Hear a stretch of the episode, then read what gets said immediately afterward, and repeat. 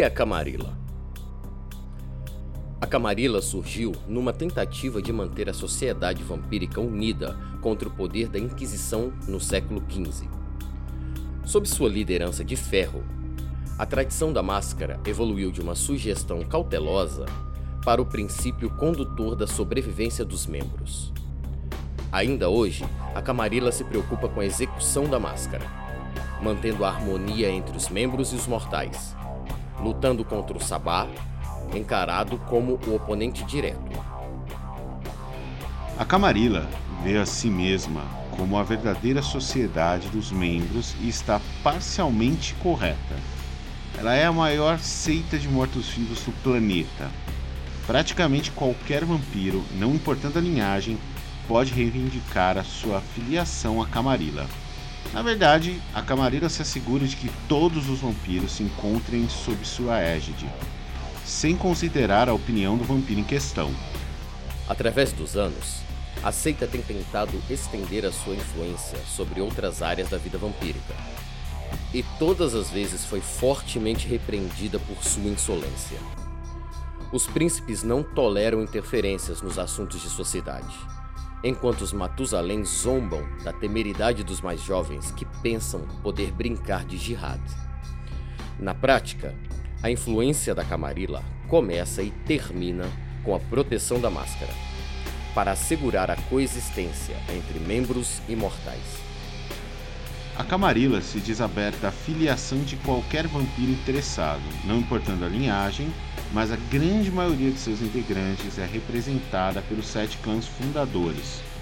Foram seus membros que fundaram a seita e apenas estes clãs compõem regularmente o círculo interno, que governa ali a Camarilla. Outros vampiros de diferentes linhagens podem participar de conclaves e reuniões, mas suas vozes frequentemente são ignoradas. Bem-vindos novamente, meus caros membros. Hoje vamos voltar ao mundo de Vampiro à Máscara. Vamos falar um pouco da maior seita presente no mundo das trevas e como ela moldou a existência dos membros nas noites modernas.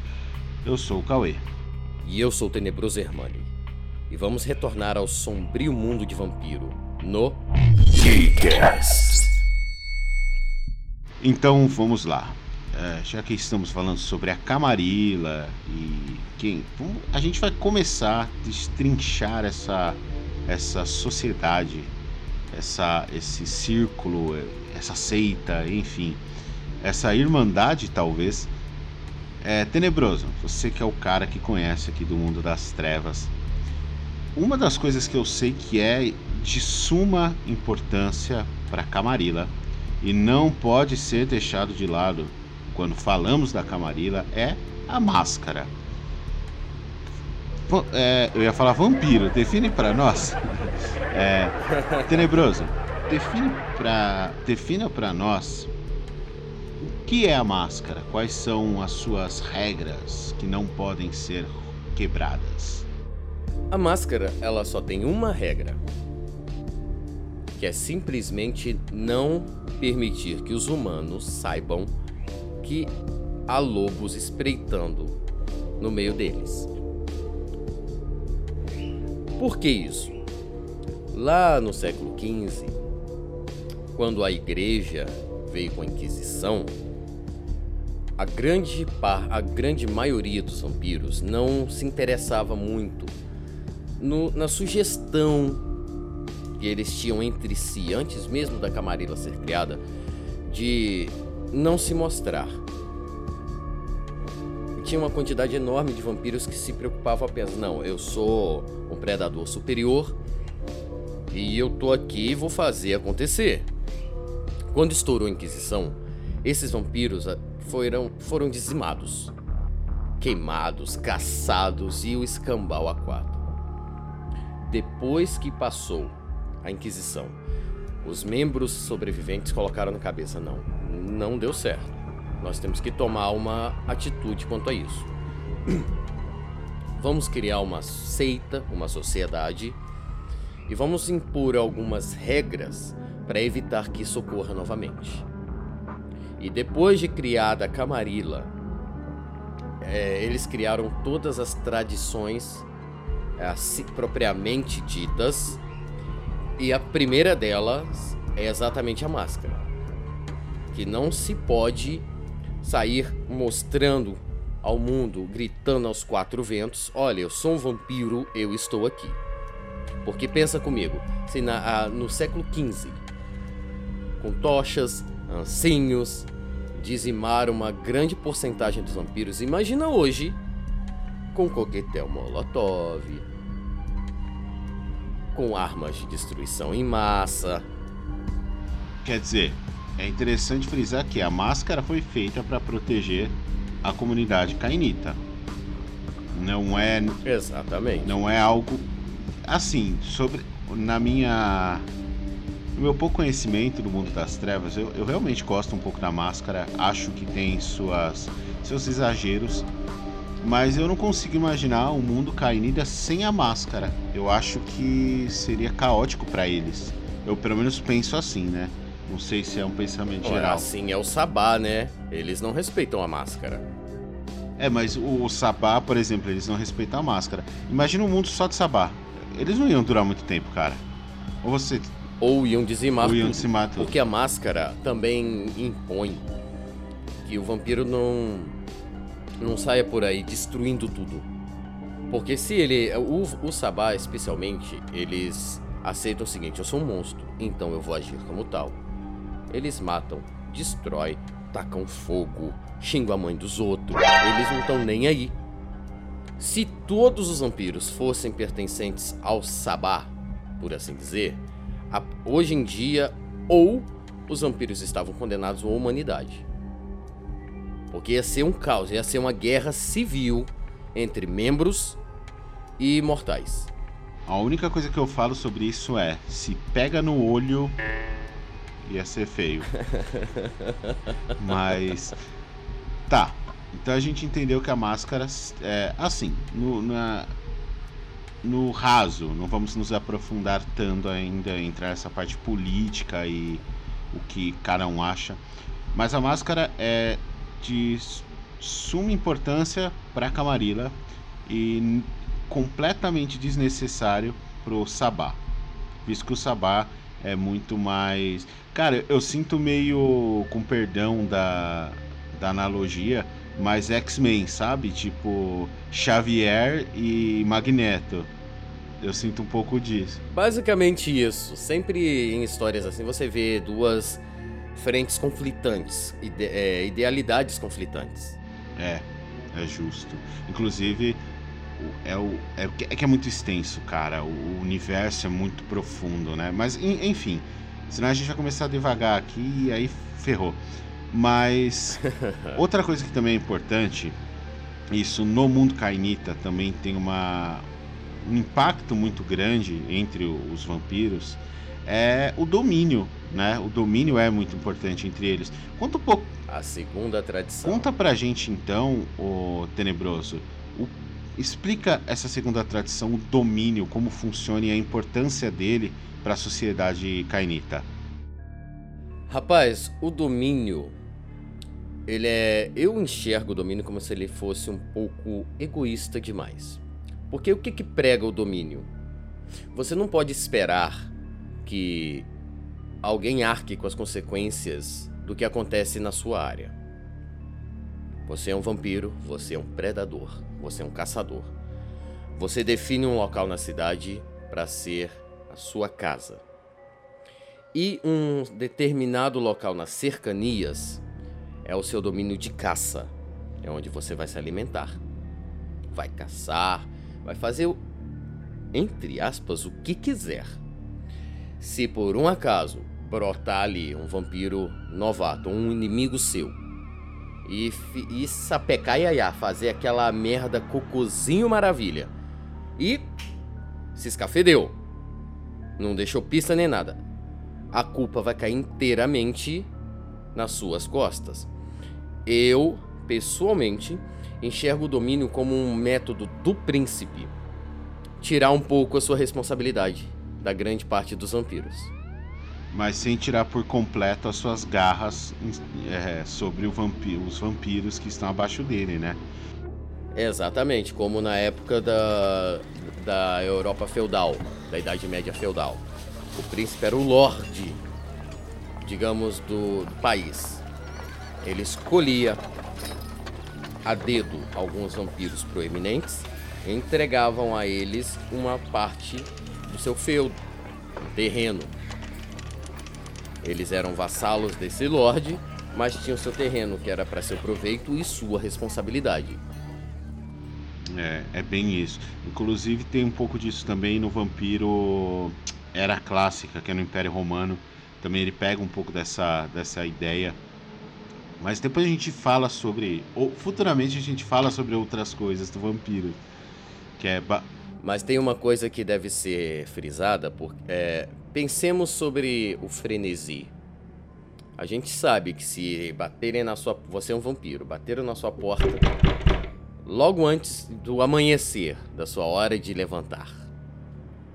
Aí você abre, é, dois vampiros querendo te vender alguma coisa. Enciclopédia. Humanos. Enciclopédia Barça. Não, é com panfletinho de doação de sangue. se nós humanos ficamos putos se a gente acorda de manhã e tem gente batendo no nosso portão, imagina um vampiro que é totalmente suscetível ao frenesi. Cara, nossa, não, não tem nem. Aí por que, que eu mencionei isso? É um vampiro é um é um predador extremamente territorialista. Então, se não tivesse esse, esse, tipo de delimitação de seus domínios, ele iria invadir o domínio de outrem, ia arrumar briga, entendeu? Sim, seria uma.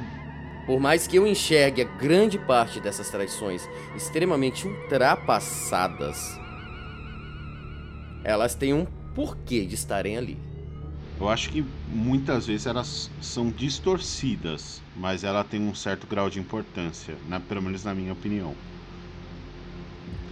Agora, é, a gente já falou sobre duas tradições né, da, desse universo, e aí a gente vai bater na terceira tradição, que é a progenie.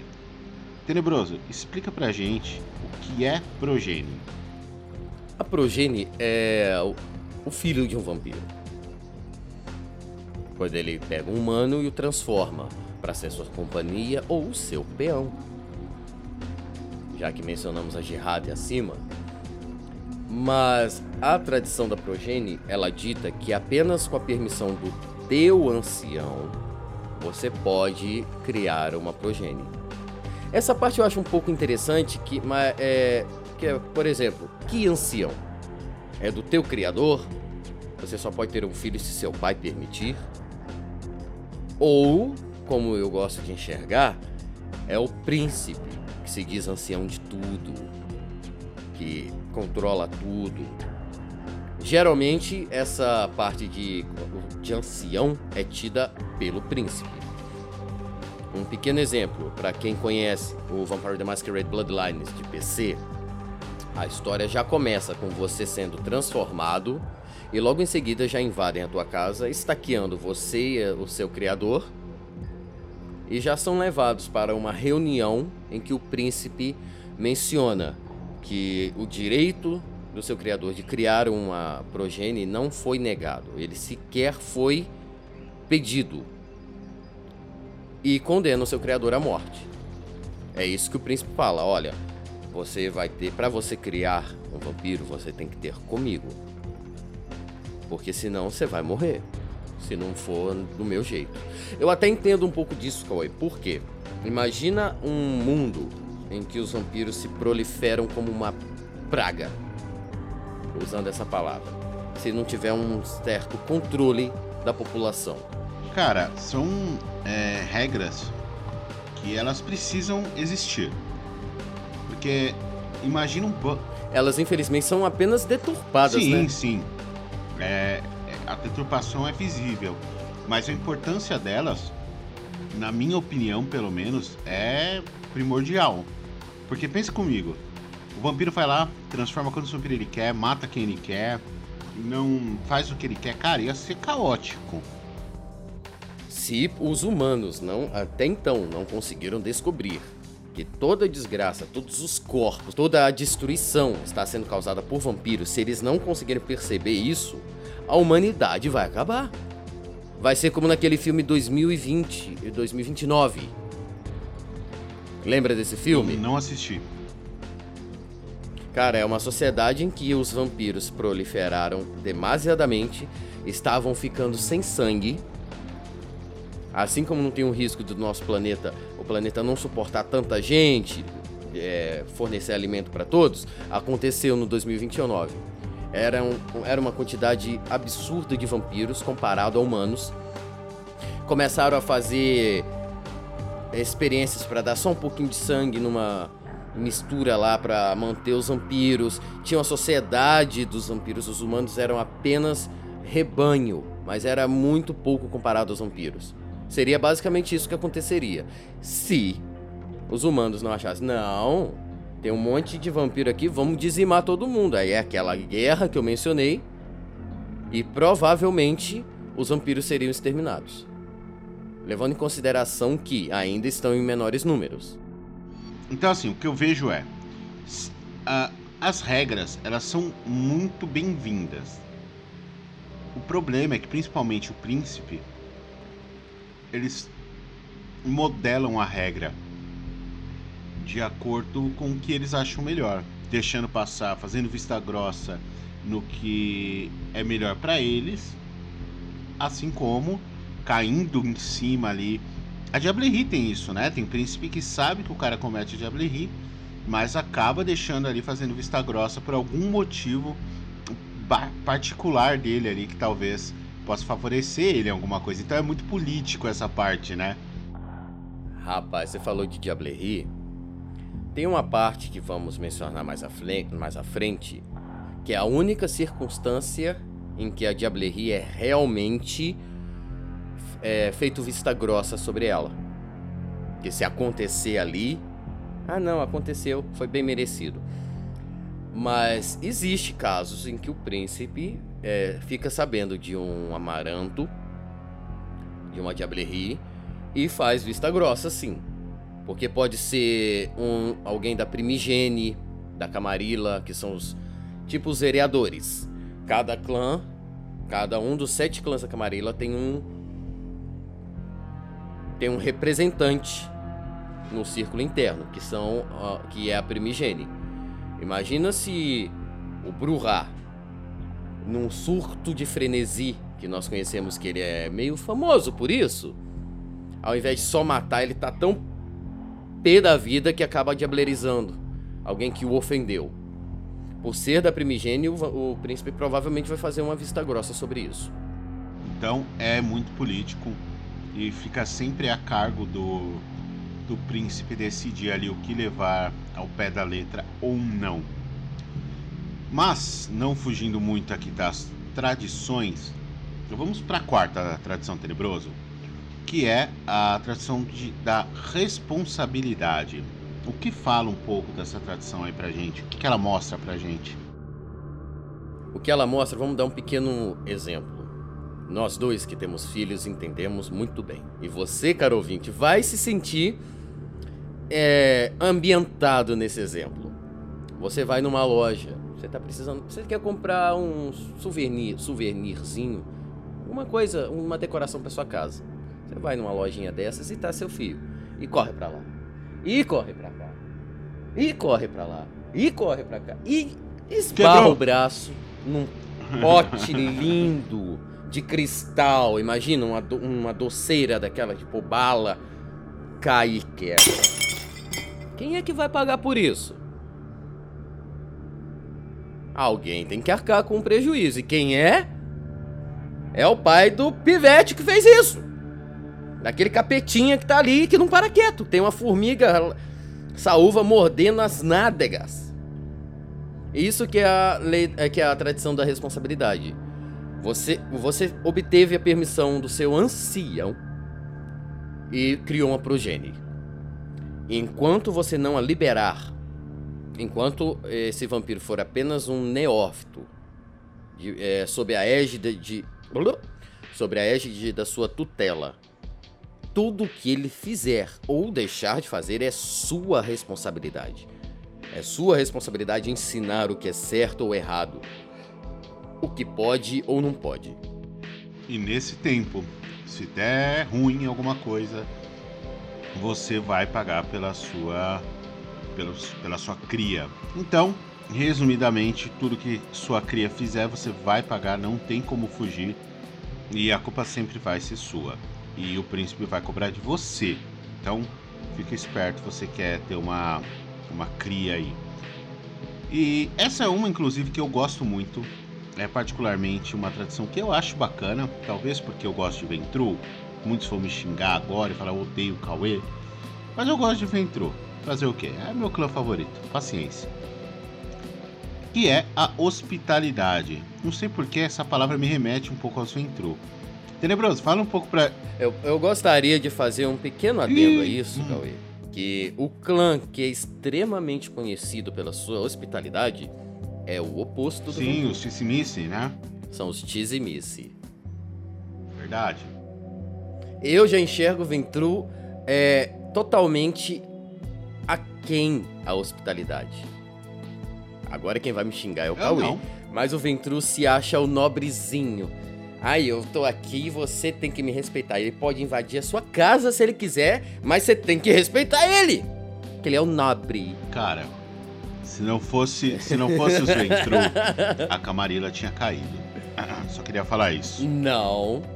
O Ventru, ele simplesmente senta no seu troninho de marfim e faz os outros irem lá com, controlar tudo, que por ele tanto faz quanto Ué, tanto alguém fez. precisa comandar. Ele tendo aquele sanguinho dele, alguém né? precisa comandar, ué. Tem gente que comanda, tem gente que é comandado. O Ventru precisa comandar porque tem vampiros que precisa ser. Quero ver um Ventru comandar um Malcaviano. Um dia veremos. Não, mas segue. Ah, uma coisa que eu gostaria de deixar bem claro, meus amigos. Nós estamos falando hoje um pouco da Camarilla, um pouco das tradições, mas estamos abordando a terceira edição. Que entre nós é o nosso predileto. Nós ainda vamos falar do hacking, nós vamos falar um pouco do quinta edição, mas só para deixar claro, nós estamos mencionando terceira. Tá joia? Lembrando que todas as edições do Vampiro devem ser respeitadas e admiradas. Há de preferir uma ou outra, mas todas têm o seu valor na sociedade cainita. Só um aviso. Vai vendo aí. Agora. Plantão da Globo. Vejam vocês. É, agora cortando a brincadeira, brincadeiras à parte, né? Entre Ventrus e Malcavianos, talvez o Tenebroso tenha entendido essa referência, mas. É, tá, vamos lá. É, vamos, vamos adentrar um pouco nesse universo da hospitalidade. Como funciona isso, Tenebroso? É o oposto, mas totalmente é, linear à tradição do domínio. Se você tem toda a responsabilidade do seu domínio, ninguém pode trespassar sem a sua permissão. Quem entrar tem que lhe oferecer respeito. A tradição da hospitalidade remete a você respeitar o domínio do outro. É um contrapeso. Você não pode, por exemplo, entrar na residência de alguém e destratar a pessoa, dar tapa na cara e cuspir no pé. Já não pode chegar já dando voadora de dois pés na porta. Enquanto você estiver no domínio de algum membro, você tem como obrigação respeitar, não fazer nenhuma. É, não ter nenhuma atitude que vai ofendê-lo, não, não ter nenhum tipo de atitude que possa trazer para ele alguma penalidade que remeteria à segunda tradição novamente, o que a grande maioria gosta de fazer, né? Que é essa intriga entre vampiros. Ventru só serviu para implantar a política e ter aquela guerrinha entre si. Tá doido? Não sei porquê. Vampiro. Será que ficou claro que eu tenho um certo, uma certa aversão a Ventru? Ah, cara, isso é. Ah, nossa. É... é não, mas pra ser sincero, eu tenho um clã ainda que eu detesto muito mais, mas não vou mencionar ainda. Vai ficar claro quando formos falar dos clãs. É injustiça da parte dele falar isso. Ele, ele fala isso, mas no fundo, no fundo, ele tem um amor escondido ali pelos Ventru. Eu tenho certeza. É... Ah, sim, tenho. O amor que o Bruhá tem. Facão numa mão e um escopeta Gente, na outra. atenção. Amo os é, é, Ventru. É um estaca numa mão é e um escopeta loucura. outra. É, a, é a temência do Malcaviano funcionando. Relevem, daqui a pouco Não, passa. o Malcaviano ele não é louco. Ele apenas tem acesso a uma consciência mais evoluída. Ele enxerga coisa que ninguém mais enxerga. Disse o Malcaviano. Fonte, vozes na sua cabeça. Vai saber. Mano, você vai saber se é verdade é, ou não, né? Ninguém foi lá para ver. Ninguém pode duvidar, né? ah, pelo menos por enquanto, ninguém tem provas consistentes de que. Enfim. É... Não confirmamos nem negamos as é, afirmações. É, exatamente isso. Mas é interessante que essa hospitalidade, ela, em tese, ela é recíproca. Ela tem que ser recíproca. Um não pode entrar ali no domínio do outro e ofender. Lógico, isso na verdade, me corrija se eu estiver errado, Tenebroso, ele funciona muito mais em, em, tese do que em prática. Sim, é o que eu falei, que tem gente que tem vampiros que se aproveitam disso. Aquele inimigo, inimigo ali, ele vai lá, deixa um cadáver no chão, caído, às vezes com marca de que foi atacado por um morto-vivo, e toda a responsabilidade vai ao proprietário do domínio. Mas tem uma coisa interessante que, novamente, isso aí foi maquinação dos Ventru. Ah esse negócio da hospitalidade. Gera, é, eu falo isso porque a grande maioria das vezes, por assim dizer, os príncipes são Ventru. Aquele sanguinho azul ali que nem barata, sabe? Eles querem que quem entrar na cidade deles façam o que ele quer. Vão lá se apresentar. É lógico, a cidade é deles. Não é, é deles. Lógico, se ele é o príncipe, ele é, a cidade é dele. Se, aí eu penso uma coisa: se todos ficarem saco cheio, simplesmente ir embora. O que que aquele príncipe na sua torrezinha de marfim vai fazer sozinho? Capaz de não lembrar nem como Mas se alimenta. A cidade ainda é dele.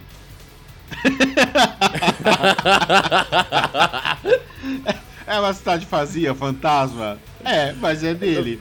Perce percebam que o Cauê é um ventru de raiz Adoro. mesmo. Adoro, não, sei. Tudo bem. Cara, a gente, a gente arruma novos, novos empregados, entendeu? Mas a cidade é dele. O povo. Olha, olha, olha só, empregado. O importante é que a cidade é dele, tá? E, e enfim. Mas é, é muito legal essa, essa. Eu acho que o que mais me encantou no Vampiros, vou ser bem sincero, não é o fato de serem vampiros, tá? Não que eu não goste mas eu acho que o que mais me intriga no Vampiros, de verdade, é essa política específica deles. É uma sociedade muito complexa e, e, e ela é muito específica dentro deles. Entende o que eu quero dizer?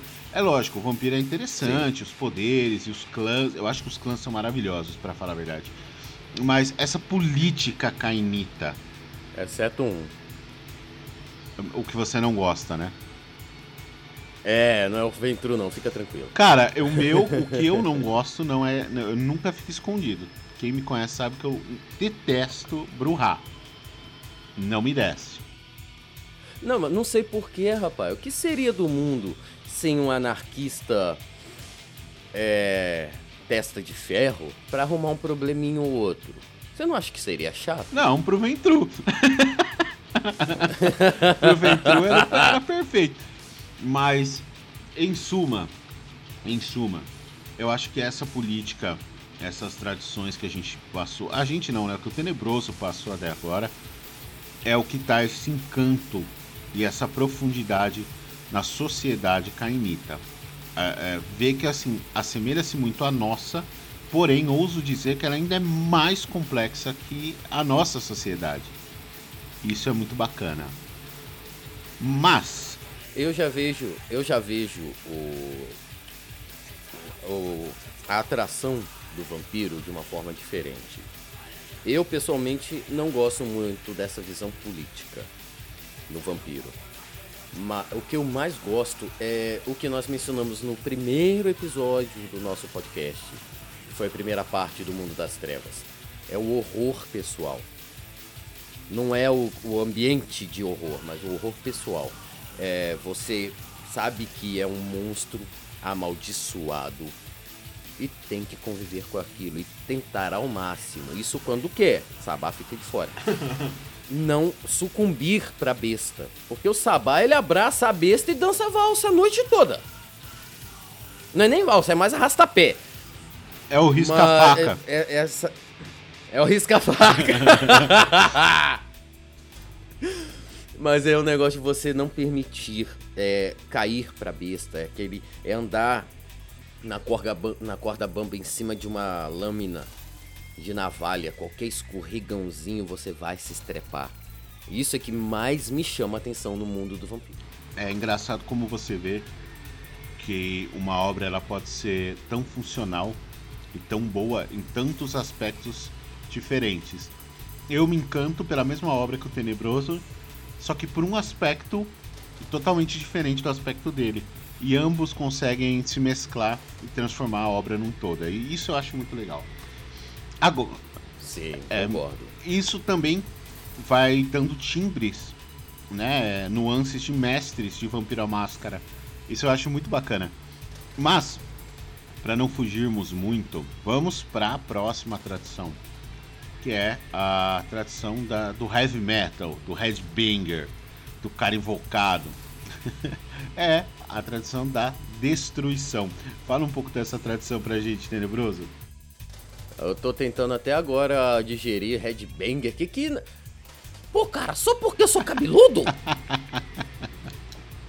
eu não entendi o que que tem a tradição da destruição com heavy metal.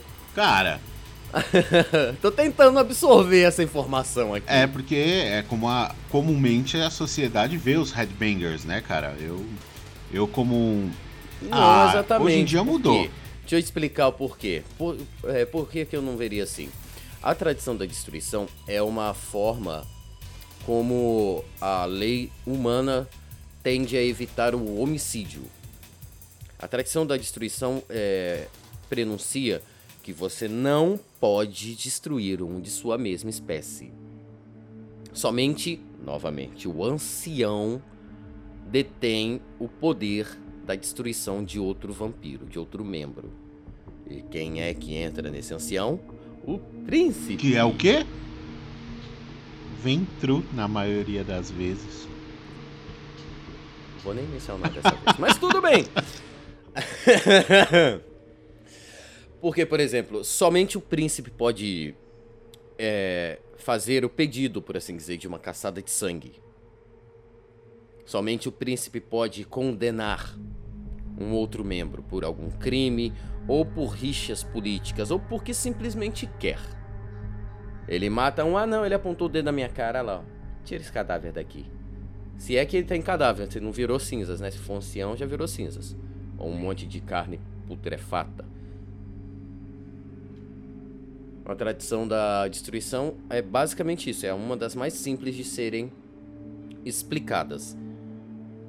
Que numa briga de bar você não pode matar o amiguinho. Ouviram, Bruhá? Pelo menos em tese, tá? Por favor. em tese. Não, todas essas tradições, assim como as leis no mundo humano, a teoria é muito bonita. A prática é que são elas. a prática é que fica difícil achar. Mas agora, é, eu acho que isso emenda com essa final, com esse, essa última e lógico, com todas, mas eu acho que já engata que é a Lex Talionis, ou a Lei de Talião. Explica um pouco pra gente. Ah, sim. Resumindo, a Lei de Talião, ela encaixa na da destruição. Por quê? A Lei de Talião é a caçada de sangue. O que é a caçada de, a caçada de sangue? Digamos que alguém cometeu uma diablerie totalmente aparente, não encobriu rastros, não fez nada. Ele demonstra claramente que a culpa é de fulano de tal, exceto se o príncipe tiver rixa política e quiser simplesmente acusar, né? Que é possível. Mas o príncipe pode mobilizar. Um ventru jamais locais. faria isso. Não, imagina, eu que faria. o príncipe ele pode mobilizar os membros locais. Ó, fulano fez merda. Pega ele. E todos que foram convocados, que, o que geralmente se remete a, ao alcance da voz do príncipe, por assim, do príncipe, por assim dizer, tem que sair em caçada deste transgressor. Quem esconder o transgressor vai ser considerado cúmplice e vai morrer. Mas porque a lei de, porque lei de talião, que é o famoso olho por olho, dente por dente. Se você fez um crime é, punível por uma caçada de sangue, um crime tão ah, hediondo. Sim, um crime tão hediondo. Fez uma chacina dos seus companheiros de espécie Diablerri incendiou uma grande parte da cidade só para ver o circo pegar fogo. Você vai pagar com a, vi com a não vida, né? Eu ia falar com a vida, mas é com a Isso não me lembra vida. só um nome, Ciel. E olha que o Cauê conseguiu colocar um Ventru num Tizimice. Só deixa isso de adendo. Eu tentei, eu tentei mudar.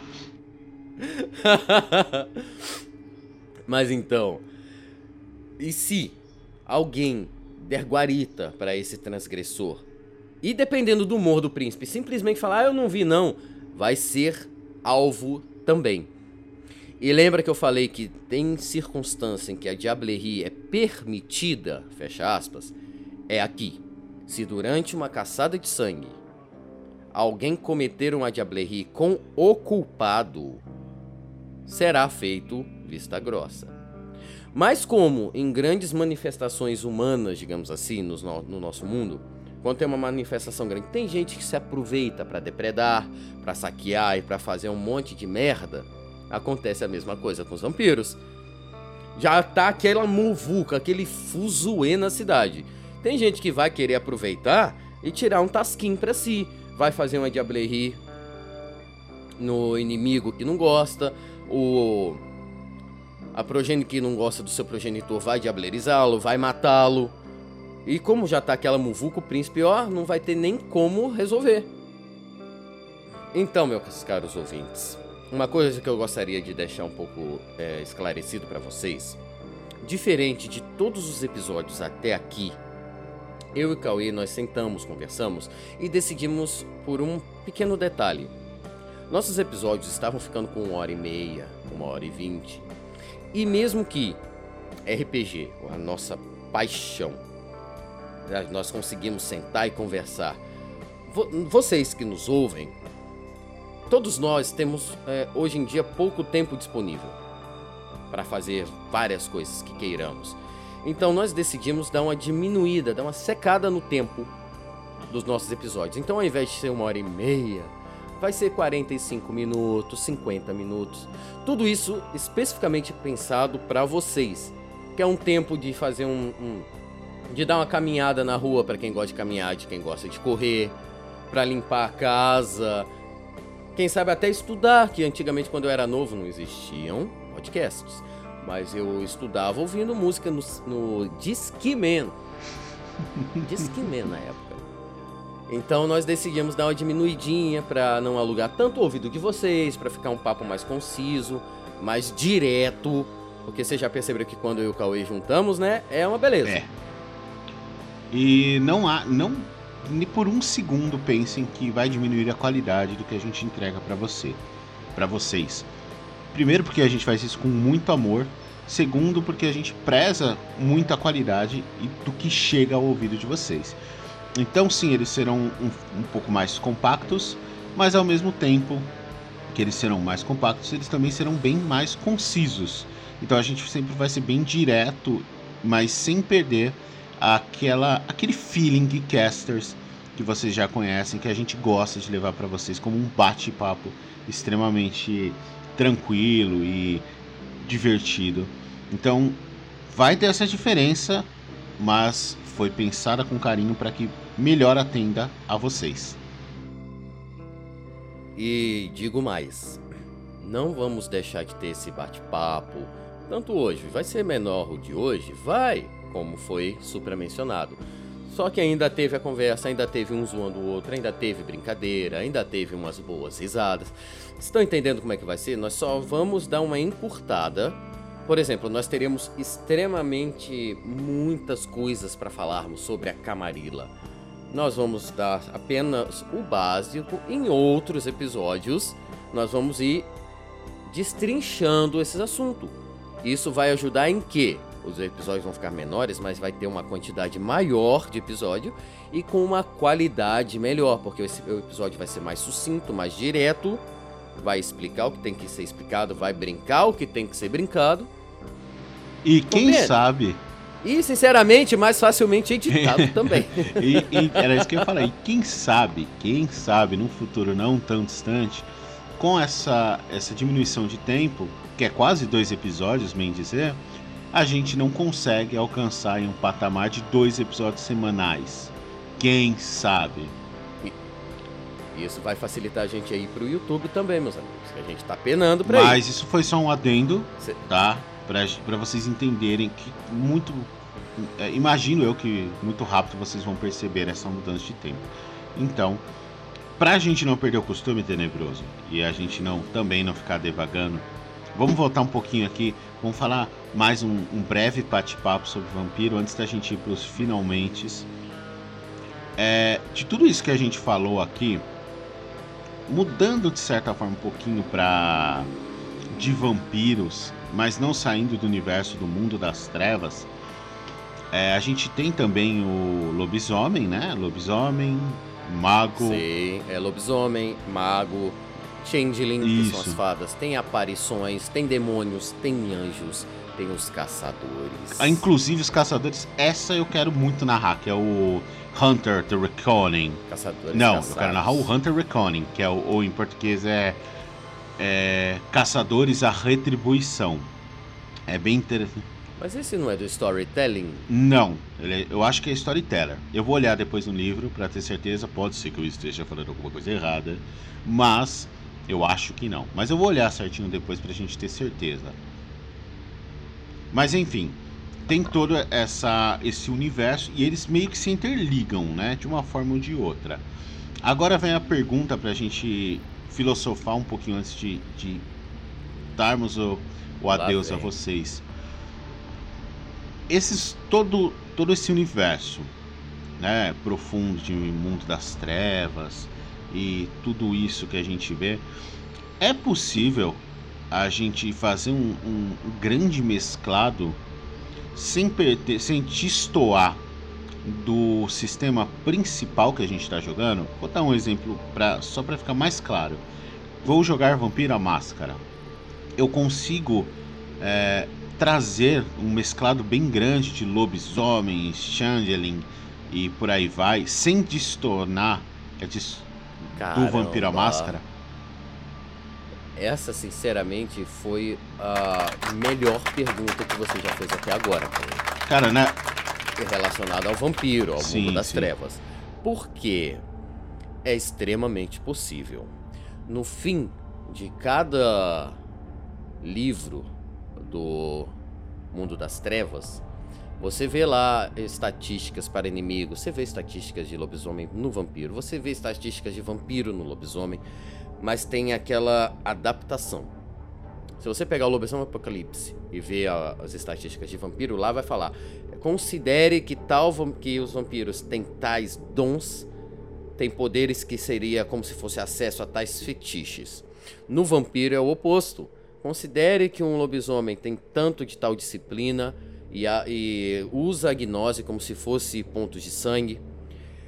É extremamente possível Fica sim uma campanha boa de ser jogada, bem misturada, bem organizada. Além de ser um cagaço um vampiro encontrar um lobisomem crinos no meio da rua. Imagina o fuzuê pros humanos. Mas tudo bem, vamos deixar isso um pouco de lado. Mas aos meus olhos, é difícil. Por quê? O lobisomem ele vai gastar fúria para atacar, ele tem a gnose para ativar fetiches e determinados dons. O mago tem as suas esferas, ele vai fazer a mágica dele de certa forma. Mas se você pegar no Vampiro Máscara, o mago, por exemplo, vai dizer que tal mago é como se tivesse um poder equivalente a tal linha taumatúrgica. Tira o brilho daquele ser, daquela classe, digamos assim. O ideal aos meus olhos seria fazer essa mistura e adap não adaptar, mas trazer as estatísticas próprias. Mas aí entram duas dificuldades extremas. A primeira é para o mestre. Ele vai ter que estar com N livros na frente dele ou ter memorizado todos. E a segunda é para os personagens em si, que fica completamente injusto de um lado para o outro. Infelizmente, especialmente para o vampiro. Por quê? Um lobisomem vai aparecer para brigar com Bruhá. O Bruhá vai ter potência, rapidez e, e, e presença. O Bruhá tem 2 de potência, 3 de rapidez. Ele vai dar 4 golpes num turno quatro possíveis golpes, é, as quatro ações físicas em um turno, com um aumento de força 2 por causa da força sobrenatural da potência. Um lobisomem, digamos, de segundo posto, que aí é, tem que considerar o posto do lobisomem com a geração do vampiro. Ele gasta um de fúria, bate, gasta um de fúria, bate, gasta um de fúria, bate, tomou dano, gasta um de gnose se não for, dano de prata, recupera, gasta mais um de fúria, bate, ativa um fetiche, ati usa um dom, gasta mais um de fúria, bate. Já é injusto, além de, de todo o trabalho que vai ter pro mestre. O mago chega, se ele for ter que usar equivalentes da taumaturgia, onde é que fica a todas as esferas, a esfera da vida. Não tem uma equivalente da taumaturgia para a esfera da vida. Tem da entropia, mas não no mesmo limite. A esfera da matéria, a esfera da mente. É injusto para com todos os personagens. Fica injusto se fizer essa mistura. E se não fizer, também fica injusto. Aos meus olhos, Vai ter gente que vai me xingar, vai ter gente que falar, ah, não, dá para fazer isso, mas para mim não dá. Quem vai jogar vampiro vai jogar vampiro. O mestre consegue colocar um lobisomem ali, seja um inimigo final, seja só um gancho, só um NPC que vai dar um boost na história. Se tiver aquela briga com um único lobisomem, você pode colocar ele com as adaptações. Mas, é, um, e uma coisa que eu não mencionei: quando eu falo que não tem como fazer essa mistura, eu quero dizer que não tem como ter um jogador vampiro e um jogador lobisomem. Eu falei, falei, mas não expliquei isso. O mestre consegue adaptar um ou outro personagem não jogador, sim. Mas um jogador ser lobisomem e o outro vampiro é impossível, aos meus olhos. É isso. Acho que essa foi a resposta foi tão profunda quanto a pergunta. Mas. Não, essa resposta é bem complicada sim, de se dar sim. mesmo, cara. Eu, eu imagino, cara. É, cara, eu. Em vez de eu pedir as considerações finais do Tenebroso, eu vou falar as minhas, porque imagino que o Tenebroso, como ele é muito mais conhecedor do universo do que eu, ele ainda vai fazer algum adendo, com toda certeza. Então, é. Ah, você Será? sempre faz um adendinho, cara. Ainda mais quando é de vampiros, pô. Vai perder a oportunidade? é, fica aí o meu adendo, que é o quê? Aliás, meu adendo não, né? Minhas considerações finais. Isso é só a ponta do iceberg. A gente ainda tem muita coisa ainda para destrinchar da Camarilla.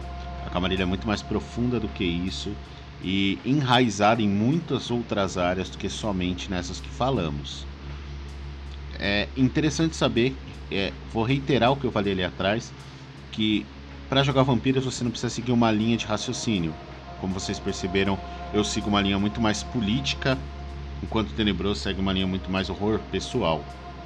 Não que é, não tenha, na camisa de um não tenha a proposta principal da do outro mas cada um vai seguir uma linha principal de acordo com o que ele vê no universo, e isso eu acho que deixa esse universo do mundo das trevas tão enriquecedor. Então, não importa que estilo de campanha você quer narrar, até como já falamos no outro episódio, né, Debroso?